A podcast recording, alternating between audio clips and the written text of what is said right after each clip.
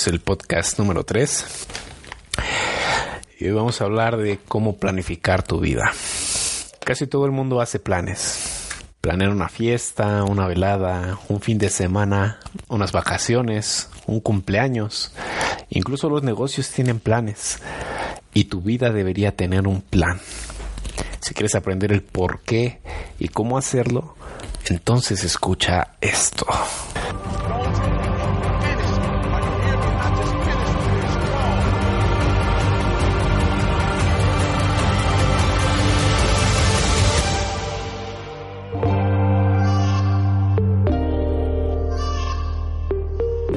Personalmente he notado la diferencia en mi vida de cuando he estado viviendo al día, dejando que mi tiempo se gaste y cuando sigo un plan y tengo una meta clara.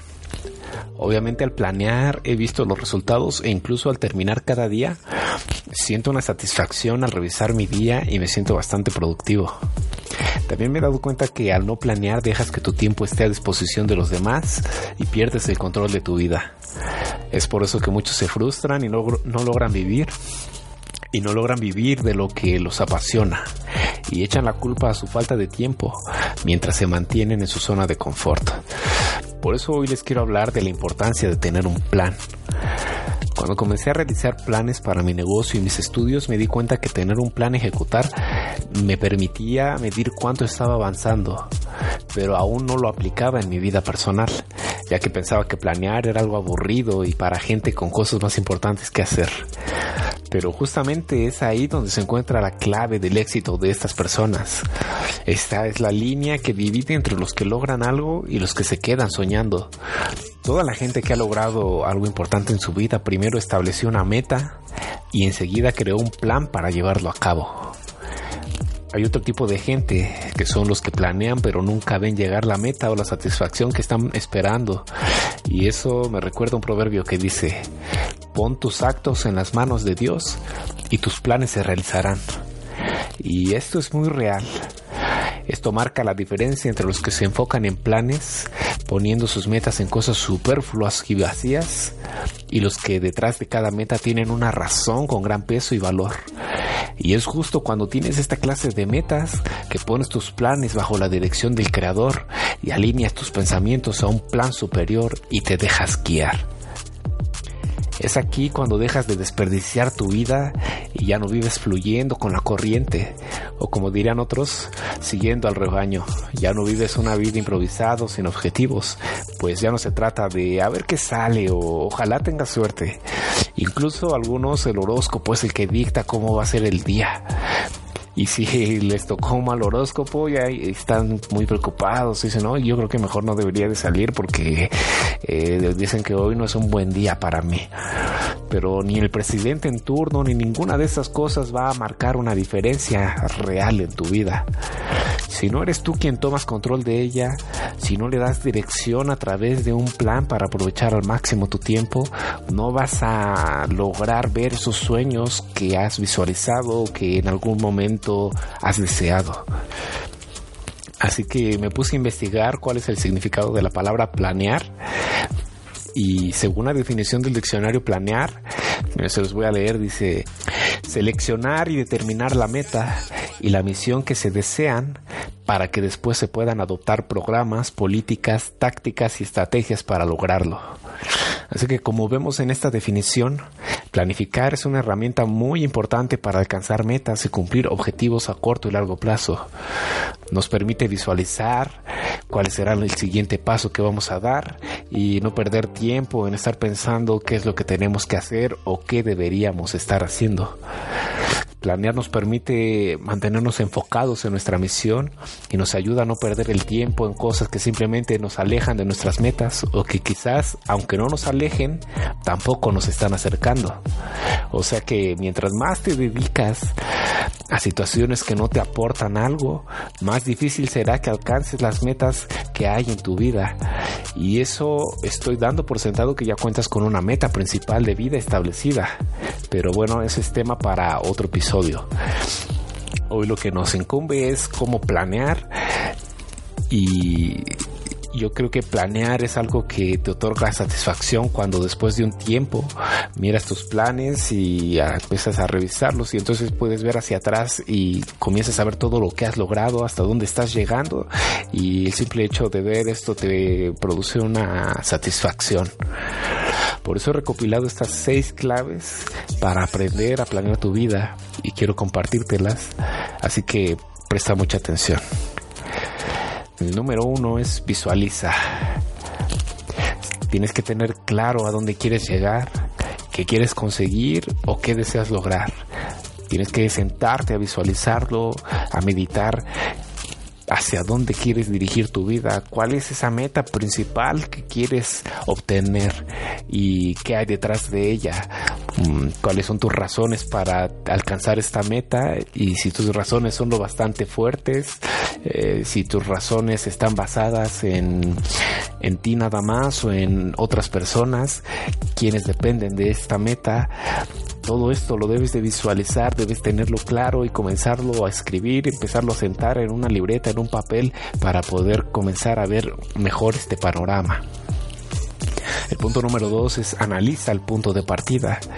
Así que debes sentar las bases, debes reconocer primeramente el terreno en el que estás parado, el punto actual en el que te encuentras, en dónde se encuentra tu vida en este momento, cuáles son tus limitantes, cuáles son tus puntos de fortaleza, eh, que, en qué eres mejor, cuáles son tus talentos, qué cosas ya tienes en tu vida que son buenas y que esas, mm, esas cosas buenas te pueden impulsar a alcanzar esas metas que estás a punto de establecerte.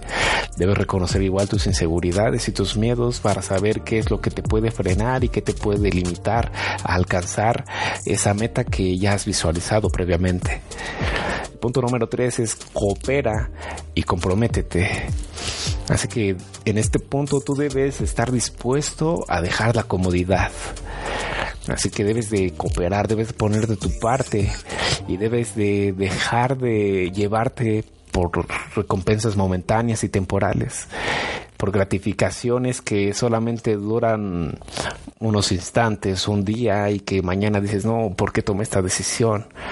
Quizás porque en el momento te pareció que era lo mejor, que era lo más gratificante, pero a largo plazo simplemente te afectó en lugar de beneficiarte. Así que si, vas a empezar a establecer estas metas, debes comprometerte y vas a dejar todo aquello que sabes que no te está aportando algo para acelerar el paso en el camino hacia tu meta principal de vida. El punto número cuatro es alinea tus planes a un plan superior. Los planes basados en lo superficial y el ego están destinados al fracaso. Así que desde ya te digo que puede que puede que quizás con mucho esfuerzo los consigas si tú eres de, los que dicen no yo quiero esto ¿por qué? porque lo quiero tener porque me va a dar un reconocimiento una posición porque me va a dar fama si estás basado simplemente en ti, si tus metas y tus planes son algo egoísta, pues este tipo de metas no son duraderas, ni te otorgan la verdadera satisfacción que muy dentro de ti estás buscando. Este punto número cuatro que dice alinea tus planes a un plan superior es buscar que tus metas y objetivos tengan un sentido que vaya más allá de ti y de tu propio beneficio. Es decir, hay que meditar, medita en tu interior si lo que estás a punto de emprender tiene como objetivo hacer de tu mundo algo mejor. El plan superior es simple, unirnos en armonía y disfrutar de la creación que el Creador nos ha otorgado para nuestro deleite. Aunque no debemos confundir aquí deleite con placeres que dañan tu salud o que no te llevan a nada bueno. Así que analízalo, medítalo bien. Debes reconocer en qué está fundamentado, en qué están fundamentadas estas metas, estos planes que tú estás comenzando a desarrollar. El punto número 5 es establece fechas límite. Una vez que ya estás en este camino de comenzar a, desarrollar un plan, de establecerte metas, desarrolla un calendario de metas a corto y largo plazo. Por ejemplo, puedes establecer una meta a dos años y dentro de esta una meta cada año y dentro de esta cuatro metas de seis meses y dentro ocho metas de tres meses, 24 metas de un mes, etcétera. Todo va a ir de acuerdo al nivel de compromiso que desees adquirir con tu plan de vida y tu meta principal. Este sistema te permite tener un control, tener un panorama claro y saber a dónde estás yendo, en dónde te encuentras y sobre todo reconocer si estás avanzando o te estás estancando. El punto número 6 es consulta mentores. No te sientas autosuficiente ni un saberlo todo. Solo reconociendo que necesitas ayuda es como vas a comprometerte en verdad en tu plan de vida. Así que si tú realmente estás ya decidido a ejecutar un plan, a empezar a generar un plan de vida, busca gente que te ayude. Busca esa gente más preparada que tú, y buscar ayuda de gente más preparada que tú es una decisión bastante acertada. Busca la guía de esas personas que respetas y que sabes que no te van a dar un consejo vacío sin sentido compárteles tus planes y pídeles su opinión.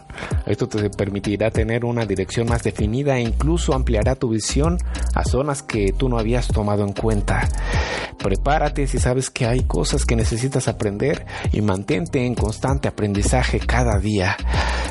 Así que si tú estás ya decidido en este camino, si tú ya estás planeando, ya estás pensando en dónde, hacia dónde quieres ir, debes de empezar a rodearte de estas personas preparadas que incluso ya te lo había mencionado en un capítulo anterior que es rodearte de guerreros de la vida de personas que son expertas en el área que tú quieres progresar.